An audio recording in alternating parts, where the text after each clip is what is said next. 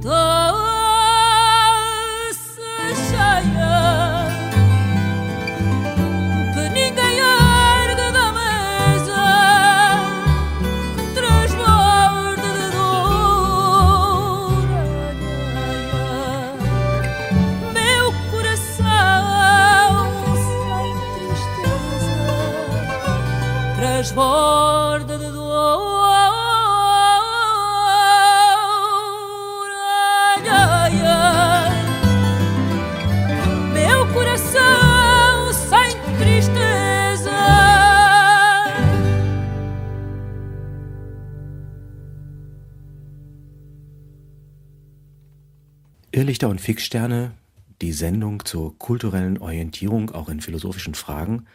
Heute mit Matthias Burchert und mein Gast ist Gunnar Kaiser. Gunnar Kaiser, herzlich willkommen. Hallo Matthias, ich freue mich sehr und viele Grüße auch an die Zuhörer. Als ich die Sendung geplant habe, hatte ich äh, das Ziel, ein bisschen über die Melancholie und den Niedergang der Kultur zu sprechen. Und da dachte ich mir, naja, ob Gunnar Kaiser dafür der richtige Gesprächspartner ist. Er ist jung, er ist optimistisch. Und dann lief da ein Clip von dir, wo du darüber geklagt hast, dass eigentlich alles kaputt gegangen ist. Was hat dich dazu motiviert? Letztendlich war es ein Gespräch mit jemandem und das ist auch im Moment so ein bisschen die Wellenlänge, auf der ich schwebe. Ich versuche mich eigentlich nur noch so als Verstärker zu sehen im Moment von Ideen, die so von außen kommen und mal so zuzuhören, was die Menschen ja wirklich bewegt und inwieweit das mit mir resoniert. Und dieses Gespräch war mit einem Arzt, der darüber verzweifelt hat, dass seine Kollegen alle so dumm sind. Er hat wirklich keine äh, freundlicheren Worte dafür gefunden und dass er sich schämt für seinen Berufsstand in den letzten zwei Jahren.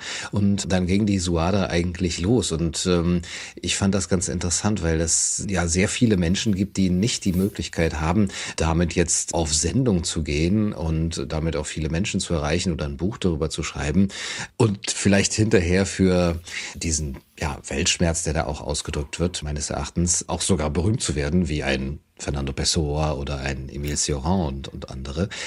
Aber es gibt so viele Menschen, die das so spüren. Und das fand ich so authentisch rübergebracht, dass ich äh, versucht habe, das auch mit meinem eigenen Gefühl zu verbinden, mit meinem eigenen Erleben dann und mit äh, meinen eigenen Worten. Und das Erleben ist bei mir immer ganz stark verbunden mit dem ästhetischen Erleben, also mit der Wahrnehmung der Hässlichkeit unseres äh, Alltags. Ich möchte niemandem zu nahe treten. Vielleicht ist es auch, weil ich in Köln wohne ähm, und da auch gerade im Ruhrgebiet unterwegs war.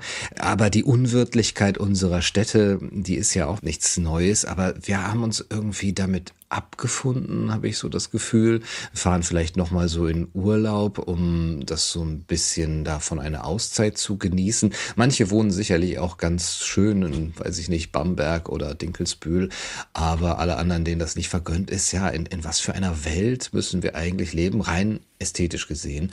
Mhm. Und das ist bei mir immer so, so der Auslöser, weil das ja auch auf die Menschen, auf die Psyche der Menschen niederschlägt. Also ähm, wenn man ihnen in die Augen blickt und diese ganze Leere dann wirklich mal auf sich wirken lässt, die man da sieht. Ich bin auch nicht sicher, ob man da nicht zu viel rein interpretiert, aber es ist dann eben das primäre Gefühl. Mensch, die Menschen lächeln nicht, sie lachen nicht, sie irgendwie, ja, trotten sie so vor sich hin. Ein bisschen so wie bei Jakob von Hoddis, äh, so in der expressionistischen Lyrik, ja, der Bürger, dem vom Spitzenkopf der Hut fliegt. Aber äh, wir haben nicht mal mehr den Sturm, der kommt. Wir haben so eine Lauheit und und äh, ja noch so tragen wir Hüte, ne? Das ist ja das ist auch noch mal so ein Element.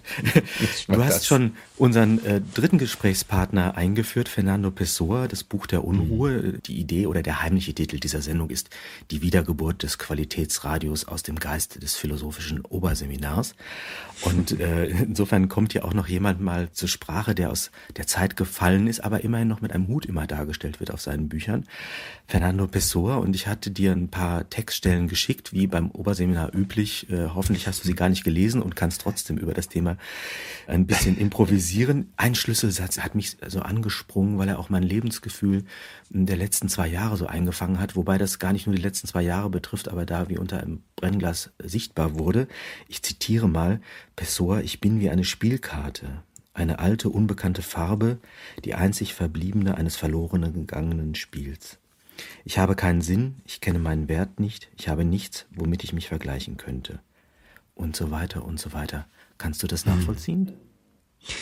Ja, sehr. Also was hier ja ausgedrückt wird, ist so dieser verlorene Kontext, in den die Menschen eigentlich immer eingebunden waren in ihrer Menschheitsgeschichte und ähm, der ihnen dann eben auch Sinn und Wert verleiht, dass eben aus sich selbst heraus kein Mensch offensichtlich, das scheint diese Erfahrung zu sein, Wert verleihen kann, dass aus sich selbst heraus nichts entsteht.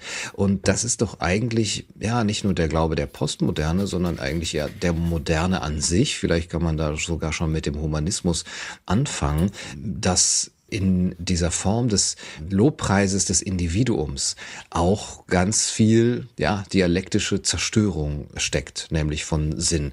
Also wenn das Individuum ungebunden ist und frei sein soll, was ja auch das Projekt der Aufklärung und ähm, des Humanismus war, an was ist es dann noch gebunden? Und diese Metapher der Spielkarte finde ich wunderschön, weil sie eben ja auch Individualismus verbindet mit, ja, wie soll man es nennen, mit, ja, mit Bindung eben.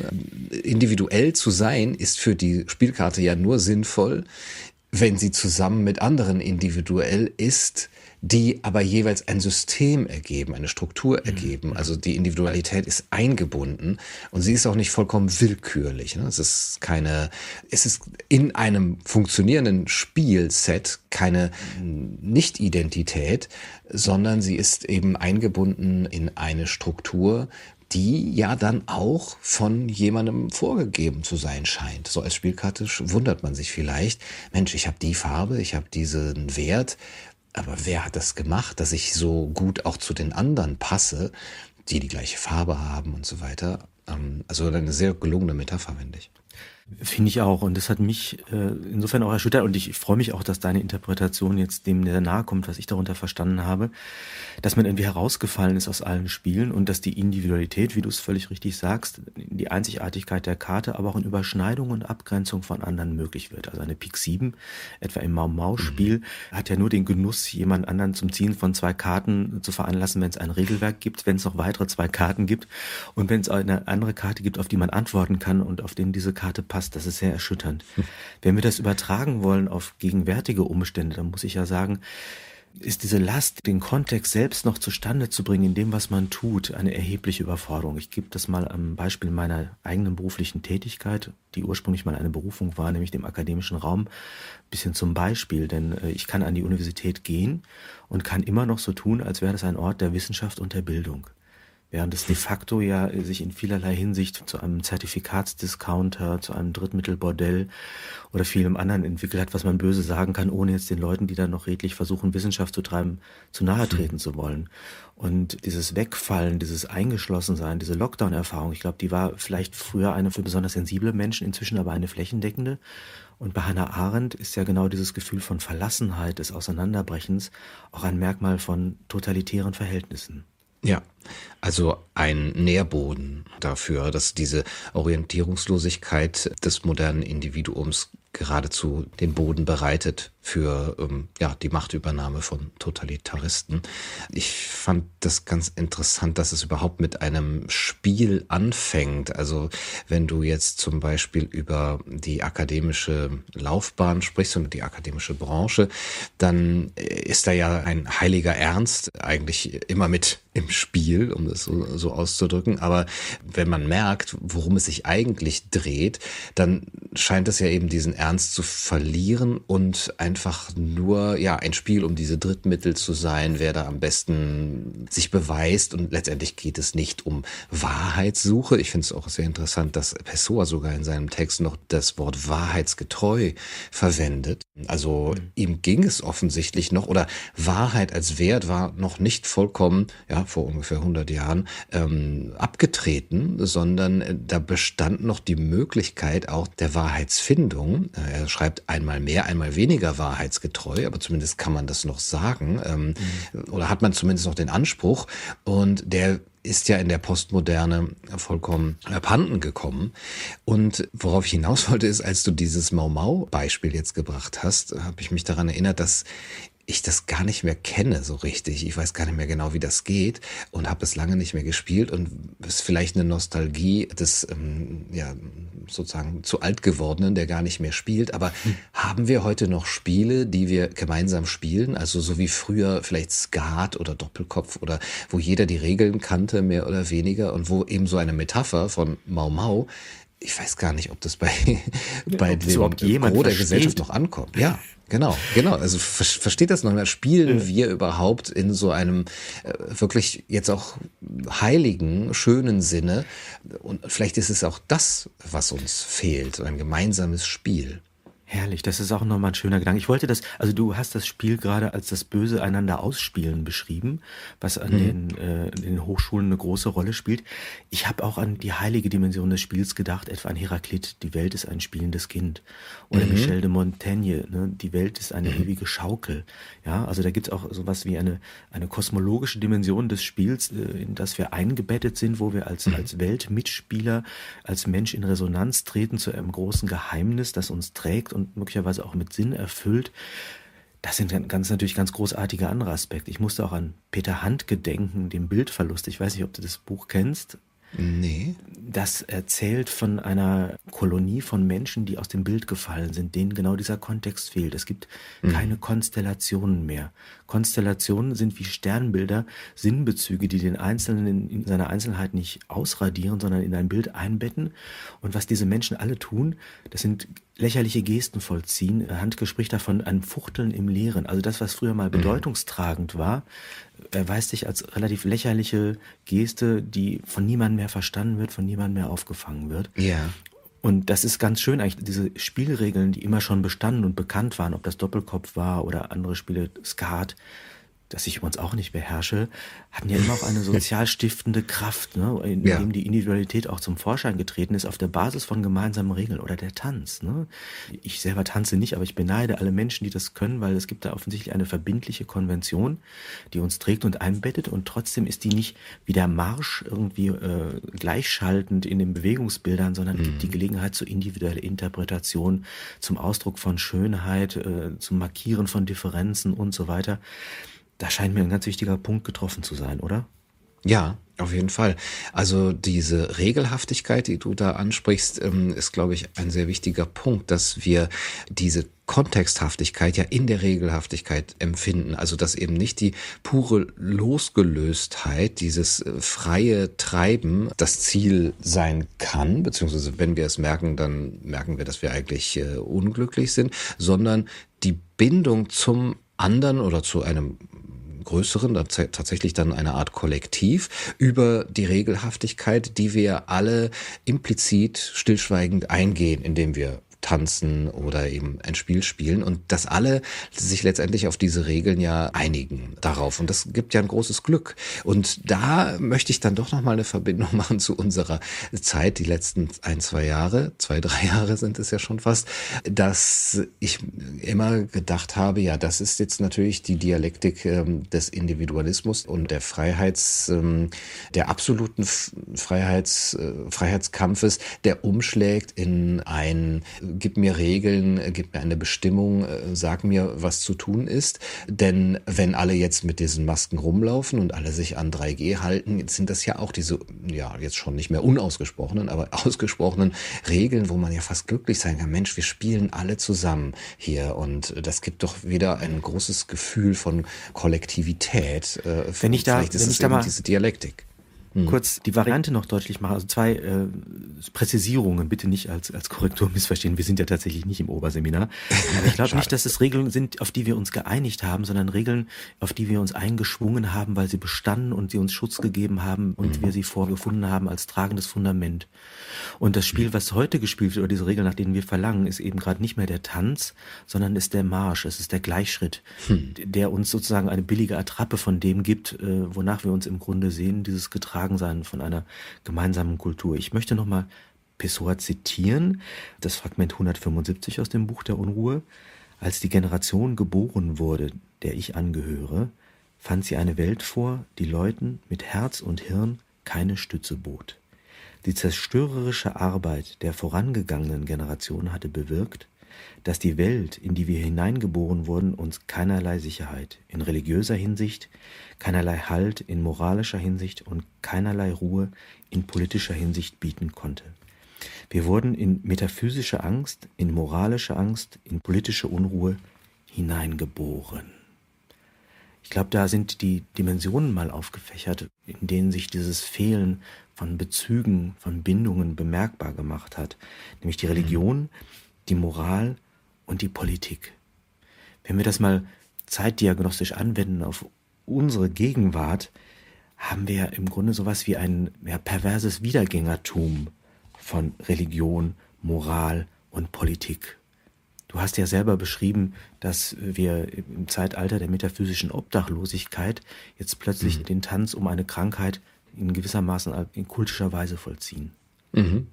Ja, offensichtlich aber, wie ich, wie ich äh, urteilen muss, für die Leute ohne Herz und Hirn. Also Pessoa zitiert ja hier, die Leute mit Herz und Hirn, die bekommen keine Stütze mehr in dieser modernen Zeit. Und das scheint mir aber auch jetzt durch die Maßnahmen der letzten Jahre nicht geändert worden zu sein, sondern da konnte man sich eben vielleicht hinflüchten als eine absolute Ersatzfunktion. Ich gebe dir da auch absolut recht, dass diese Regelhaftigkeit ja eine erstmal oktroyierte ist und eine, die Individualismus ja eben abtötet, während zum Beispiel die Regelhaftigkeit des Tanzes ja immer noch Individualismus zulässt. Ja, zum Beispiel, dass die Frau nach einer anderen Regel sozusagen tanzt als der Mann, äh, aber das eben zusammenpasst. Und äh, das hatten wir jetzt da eben in dieser Hinsicht gar nicht. Was ich interessant finde, bei Pessoa ist diese wirkliche Sehnsucht, die deutlich ausgedrückte Sehnsucht nach Sicherheit und Halt und Ruhe. Am Schluss dieses Fragments, oder ist es schon im nächsten Fragment, spricht er von dem Hafen. Ich glaube, es ist schon das, äh, nee, das mhm. Fragment 306 spricht er von dem Hafen, in das wir äh, eigentlich äh, unser Schiff, wenn wir so metaphorisch ausdrücken wollen, einlaufen sollten. Das wäre doch unsere Bestimmung.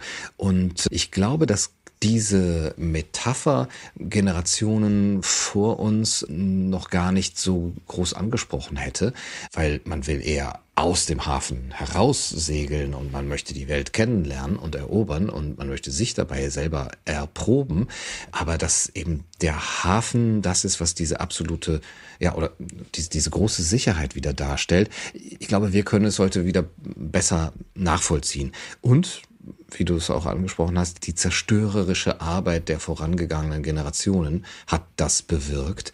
Das wäre, glaube ich, auch sehr interessant, was zu, zu fragen, was Pessoa genau damit meint. Warum oder worin besteht diese Zerstörung und warum wurde sie überhaupt begangen? Und gibt es eine Alternative dazu? Ähm, Darauf ja. müssen wir am Ende sicherlich eingehen, damit wir diesen melancholischen Grundton noch mit einer leichten optimistischen Note im Ausklang ähm, würzen können. Ich möchte schon mal ein bisschen Werbung machen für alle, die bitte dranbleiben. Es gibt eine kleine ironische Danksagung an die vorhergegangenen Generationen, nämlich an die 68er in musikalischer Form zum Ausklang der Sendung. Aber da möchte ich nicht mehr verraten in diesem Fall wenn wir mal fragen, was war eigentlich dieses Zerstörungswerk, was geleistet wurde, dann ist es vor allem, äh, glaube ich, die Theologie, die er da im Blick hat, die über die Textkritik an, mhm. an den theologischen Quellen und die Verwissenschaftlichung zum Beispiel. Ähm, das Kind mit dem Bade ausgeschüttet hat und auch die Existenz Gottes damit gewissermaßen liquidiert hat. Da erscheint mir eine interessante Parallele zu sein, dass wir auch in der Soziologie heute sowas wie eine Rollenkritik der Geschlechter ja durchaus legitimerweise machen können, wenn wir auf Ungerechtigkeiten und tatsächlich Probleme hinweisen. Was aber darin mündet, möglicherweise die Existenz der Geschlechtlichkeit insgesamt äh, außer Kraft zu setzen oder für irrational zu erklären. Und äh, insofern kann man sagen, dass auch ein zerstörerisches Werk etwa an der Freude der Erotik oder der Begegnung der Geschlechter durch die Soziologisierung etwa der Gendertheorien zu beobachten wäre. Das wäre für mhm. mich so ein Phänomen, in dem man das spiegeln könnte. Ja, und interessanterweise auch eins, wo Dinge zur Debatte gestellt werden und verhandelbar gemacht werden, die für ja, ganze Generationen vorher gar nicht denkbar gewesen wären, dass sie überhaupt verhandelbar sind. Äh, zum Beispiel eben auch die Frage nach den Geschlechtern, also die, die absolute ja, Erschütterung der Grundlagen unseres Weltbilds und wie wir eben durchs Leben gehen, mit ja auch dem Halt von Selbstverständlichkeiten. Also zum Beispiel, es gibt Männer und es gibt Frauen. So, fertig. Ja, das ist ja nun mal eine äh, Selbstverständlichkeit, mit der wir aufwachsen bisher und äh, die dann eben erschüttert wird. Und dieses alles zur Debatte gestellt sein, das spricht äh, Pessoa ja auch an. Ähm, die Diskussionsfreiheit, die alle metaphysischen Probleme zur Debatte stellte, die riss die religiösen Probleme mit sich fort, soweit sie metaphysischer Natur waren und dadurch eben erschütterte die Grundlagen einer Gesellschaft, einer ganzen Gesellschaft. Jetzt müssten wir ja fragen, auch als Verteidiger von Diskussionsfreiheit und Redefreiheit, ähm, ob es denn überhaupt anders ginge oder was denn die Alternative wäre. Vielleicht ist es aber auch eine zu pragmatisch gestellte Frage. Sozusagen, sollen wir jetzt die Diskussionsfreiheit wieder eindämmen, einschränken? Sollen wir es verbieten, dass bestimmte metaphysische Probleme zur Debatte überhaupt gestellt werden? Ich glaube, das ist die falsche äh, Dichotomie, sondern zu sagen, gucken wir uns an, was es auch mit sich bringt, dass es eben nicht nur Licht mit sich bringt, mhm. sondern eben auch diese, diese Zerstörung von Selbstverständlichkeiten und auch von Moral, von Lebensregeln, wie Pessoa auch schreibt, die dann auch dazu geführt hat, dass diese Gesellschaft, die in ihren Grundlagen erschüttert worden ist, auch in der Politik nur ein Opfer dieser Disziplinlosigkeit werden konnte. Mhm. Wie ich finde, auch sehr also, ja, vorausschauend. Absolut. Ich lese gerade in meinem Oberseminar Nietzsches Genealogie der Moral mhm. und dem kann man ja im Grunde was Ähnliches vorwerfen oder was äh, ihn gegen sich selber wenden, wenn man es mit der zweiten unzeitgemäßen Betrachtung in Zusammenhang bringt. Ich möchte das kurz referieren, äh, um jetzt hier nicht den Eindruck zu erwecken, wir würden uns hier nur die philosophischen Bälle zuspielen und die, die anderen würden uns gar nicht interessieren, die zuhören, weil der Gedanke ist eigentlich relativ einfach. Auf der einen Seite sagt Nietzsche, die Moral hat Vorfahren, die alles andere als edle Gestalten waren. Etwa äh, der Begriff der Schuld wird bei Nietzsche in ein ökonomisches Verhältnis zurückgeführt und er sagt, eigentlich der Gedanke der Schuld kommt davon, jemanden Schulden zu schulden, also ein Schulden zu haben. Mhm. Und um die ausgleichen zu können, wurde irgendwann die Währung des Schmerzes etabliert, weil wenn mir jemand einen Schaden zugefügt hat, den er nicht wieder gut machen kann, darf ich ihn doch zumindest bestrafen.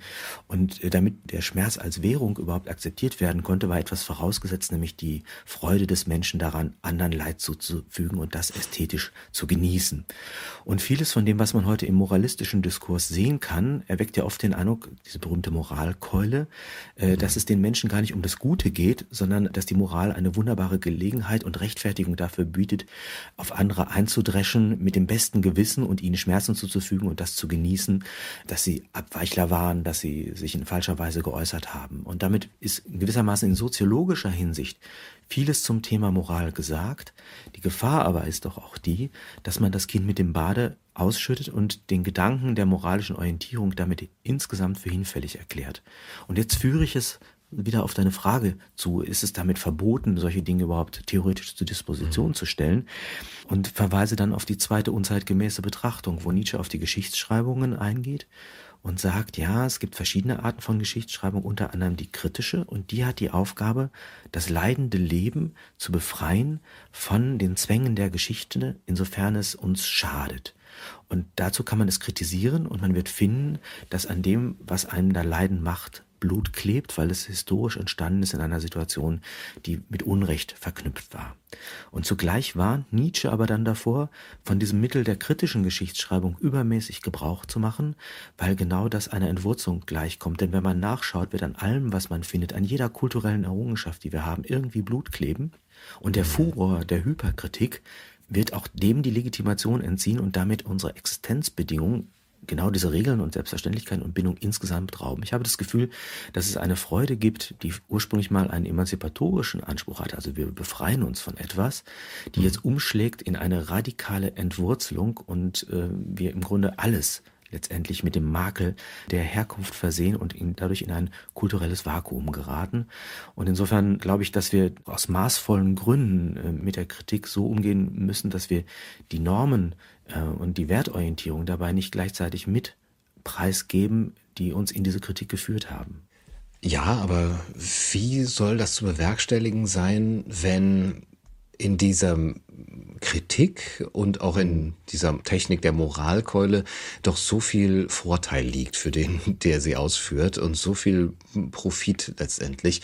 Da gibt es dann die Mahner und Warner äh, wie dich, die sagen, äh, seht äh, nur auf das Ende, wo das hinführt. Aber ähm, diejenigen, die das machen, haben ja wirklich auch ähm, die Deutungshoheit beziehungsweise dann die Oberhand.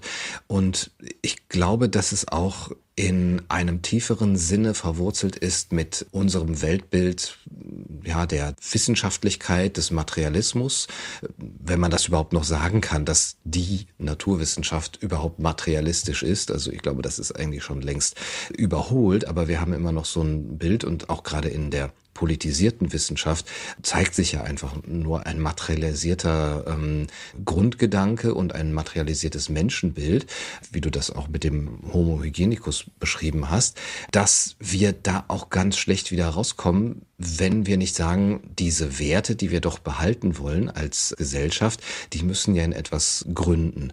Und wenn wir jetzt den Materialismus als die Grundlage von allem ansehen, dann gibt es ja geradezu die Berechtigung für die absolute Kritik, das absolute immer weitergehen, immer genauer oder genauer ist gar nicht das richtige Wort, äh, immer feiner äh, nachzusuchen, ob man nicht doch irgendjemandem an den Karren pinkeln kann, der eigentlich etwas Großes aufgestellt hat oder sozusagen unseren, den Grundlagen unserer Kultur äh, sozusagen an den Karren pinkeln kann, weil ja alles reduzierbar ist auf, und jetzt kann man sagen, die Triebe, die Instinkte, auf niedere Beweggründe oder eben auf, ähm, ja, auf Unfreiheit des Menschen. Also die, die Seele des Menschen ist dann reduzierbar. Und das macht ja auch eine fast diebische Freude, man kennt das ja selber auch, zu sagen, haha, aber die Liebe, das ist ja eigentlich nur, sind ja nur mhm. Hormone oder das Feuern von irgendwelchen Synapsen und so, aber du hast es gar nicht verstanden. Du hängst da eben diesem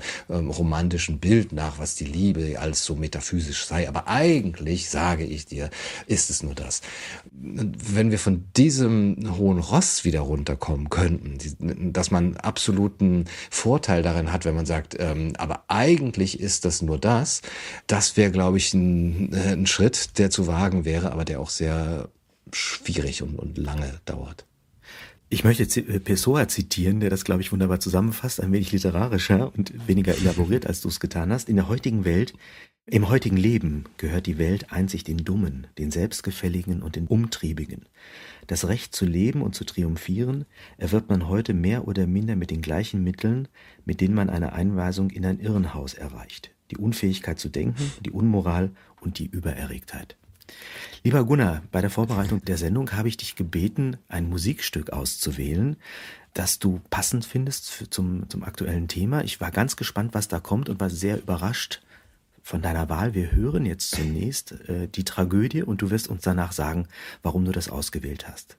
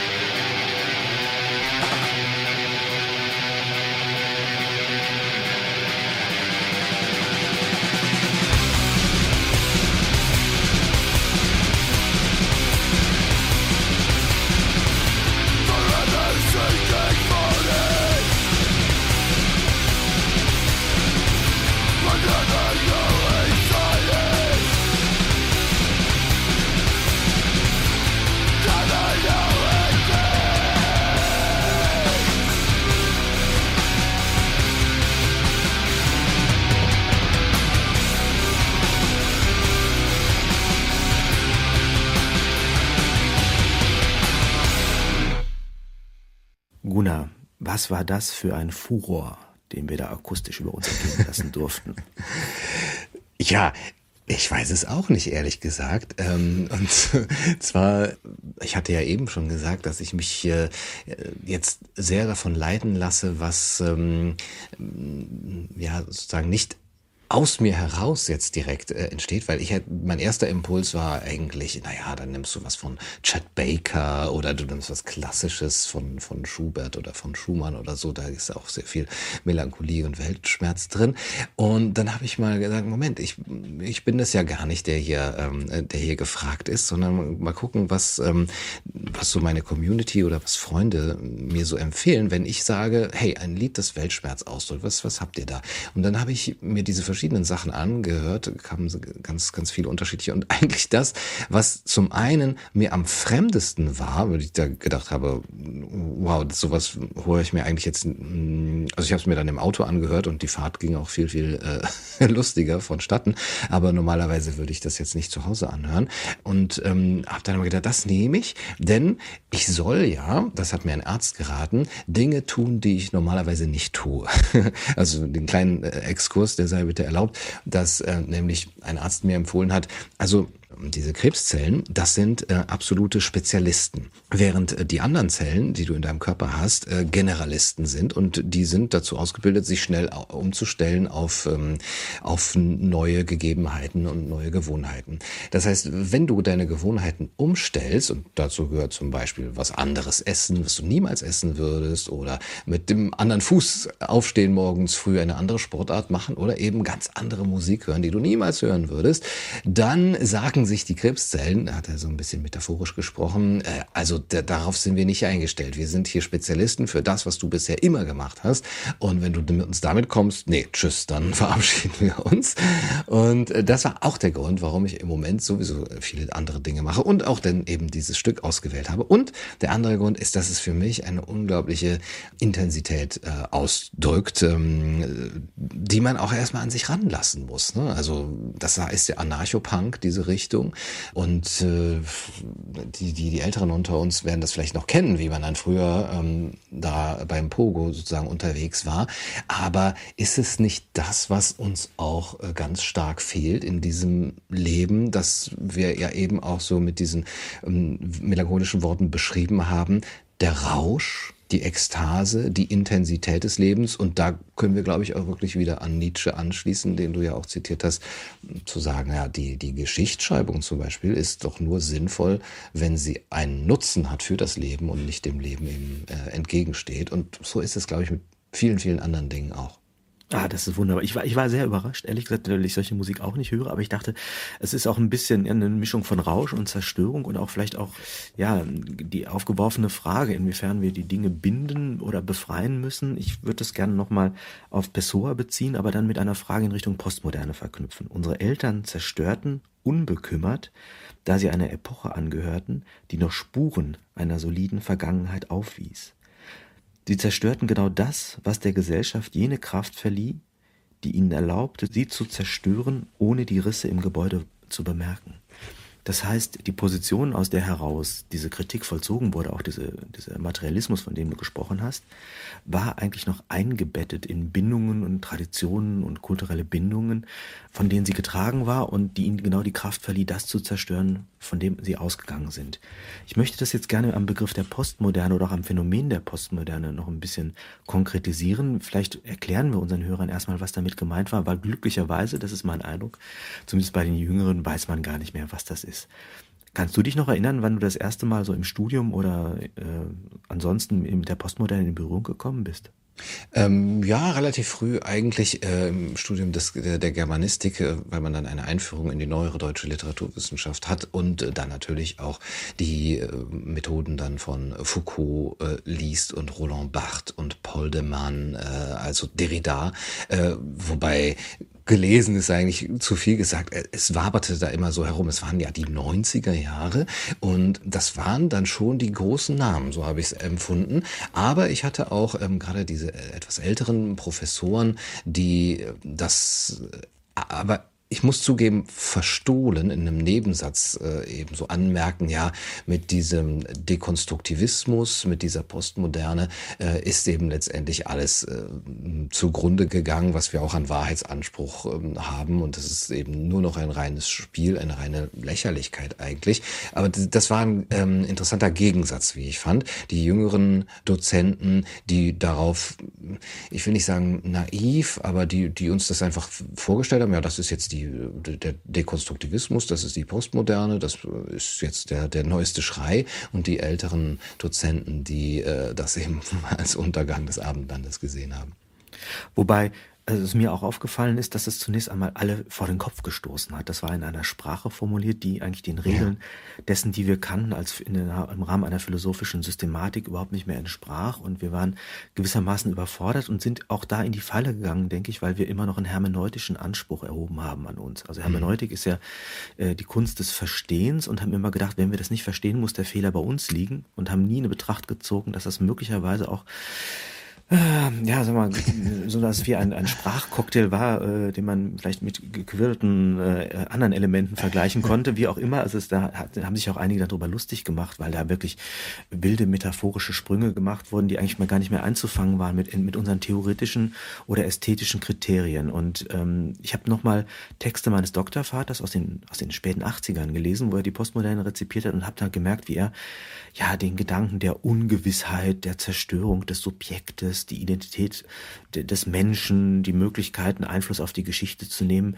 gewissermaßen genüsslich ästhetisch zelebriert hat, aber eben auch aus einer Position heraus, die ihn materiell abgesichert hat, hat aus politischen Verhältnissen mhm. heraus, die irgendwie stabil waren und gesichert. Die alte Bundesrepublik, die dämmerte so ein bisschen vor sich hin. Es zeichnete sich gerade so äh, die, der Ausgleich mit dem Osten ab und so weiter. Und ich fand immer, das war so ein bisschen ähm, Salon-Postmodernismus, äh, wenn man aus einer Sicherheit heraus bestimmte bestimmte Dinge feiert, ist es was ganz anderes, als wenn wir jetzt als, als die Erben dieser Generation die Unsicherheit auch praktizieren und äh, existieren müssen, oder?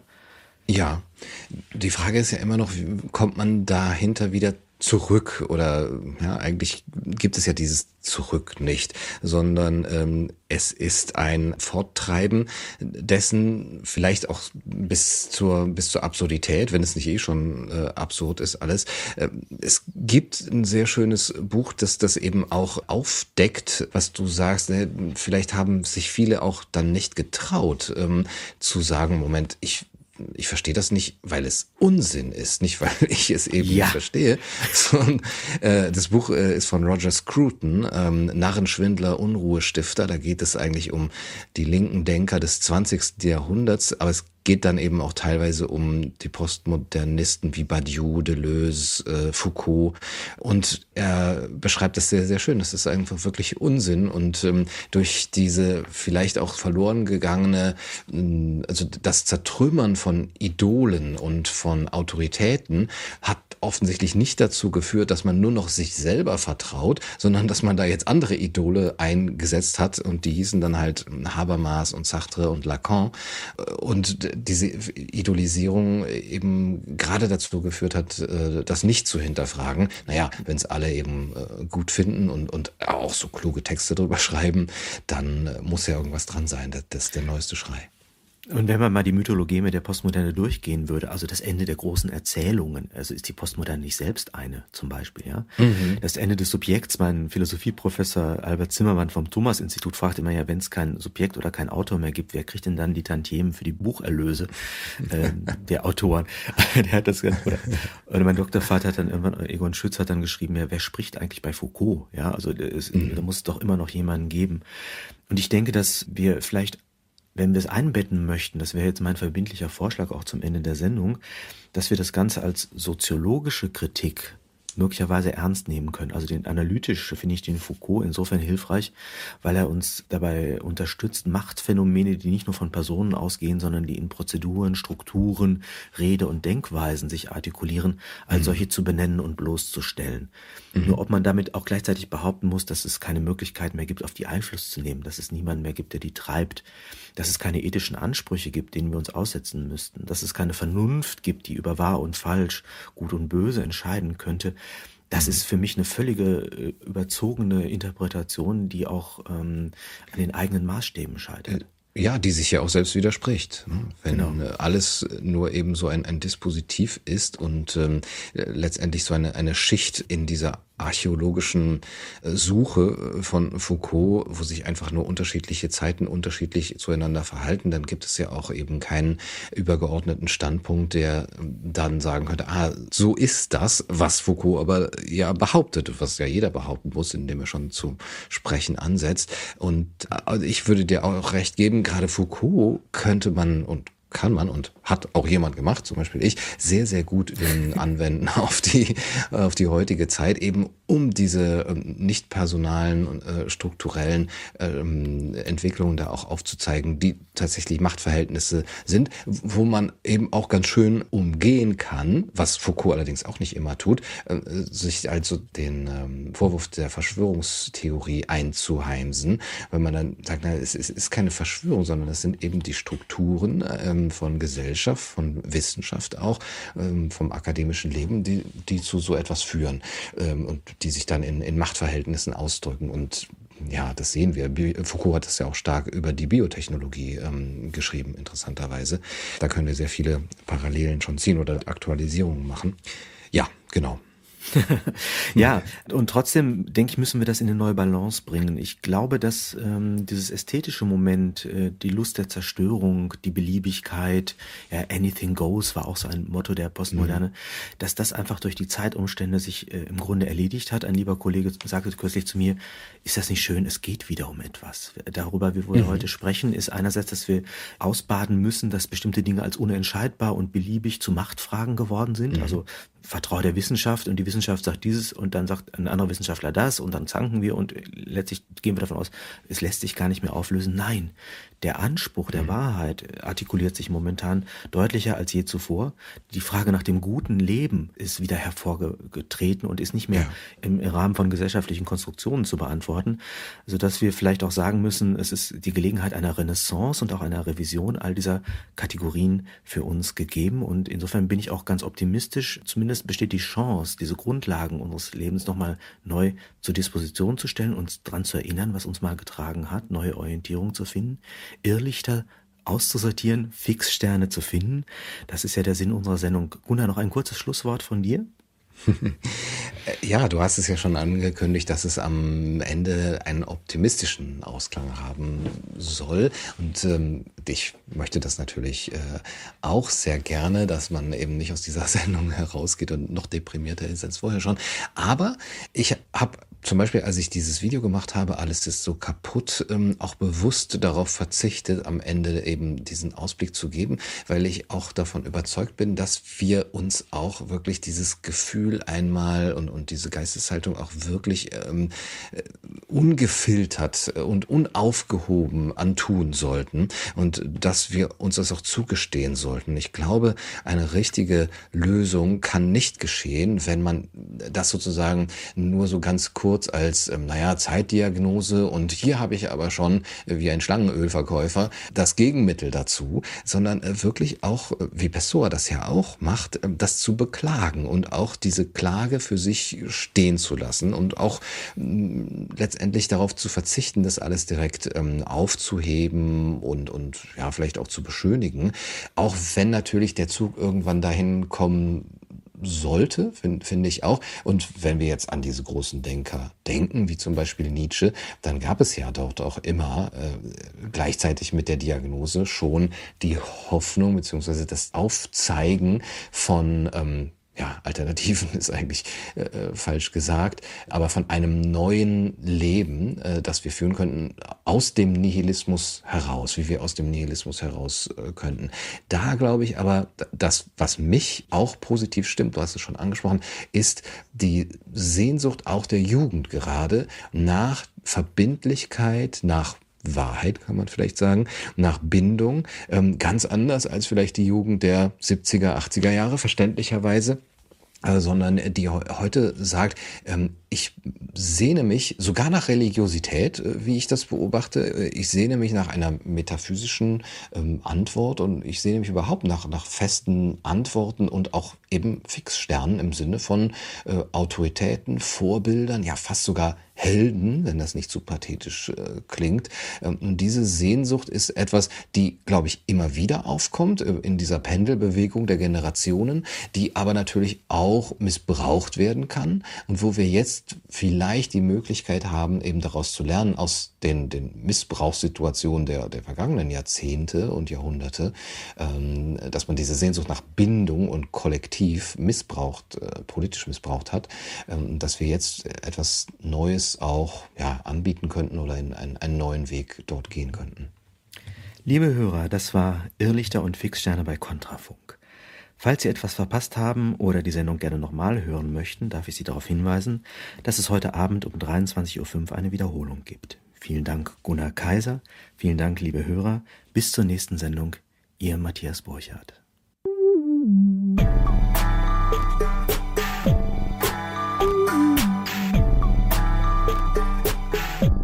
Ihr lieben 68er, ihr lieben 68er, ihr lieben 68er, danke für alles. Ihr dürft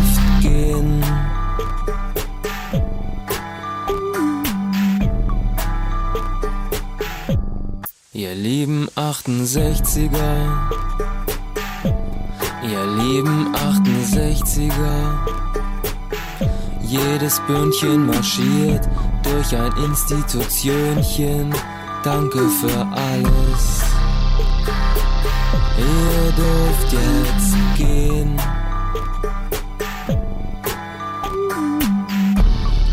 Aber bitte ruft uns aber bitte ruft uns. Aber bitte ruft uns nicht an.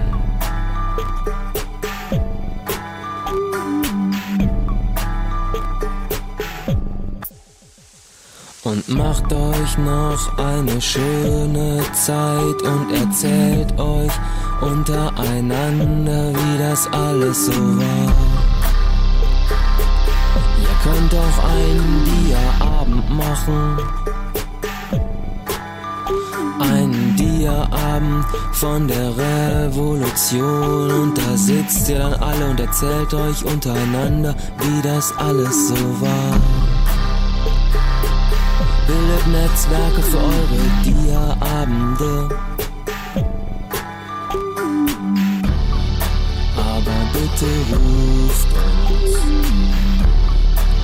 aber bitte ruft uns. Aber bitte ruft uns nicht an.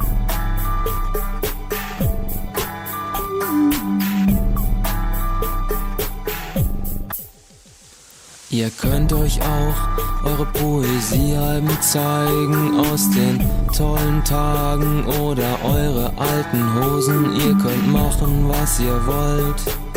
Ihr habt euch ja befreit. Ja, ihr habt euch befreit.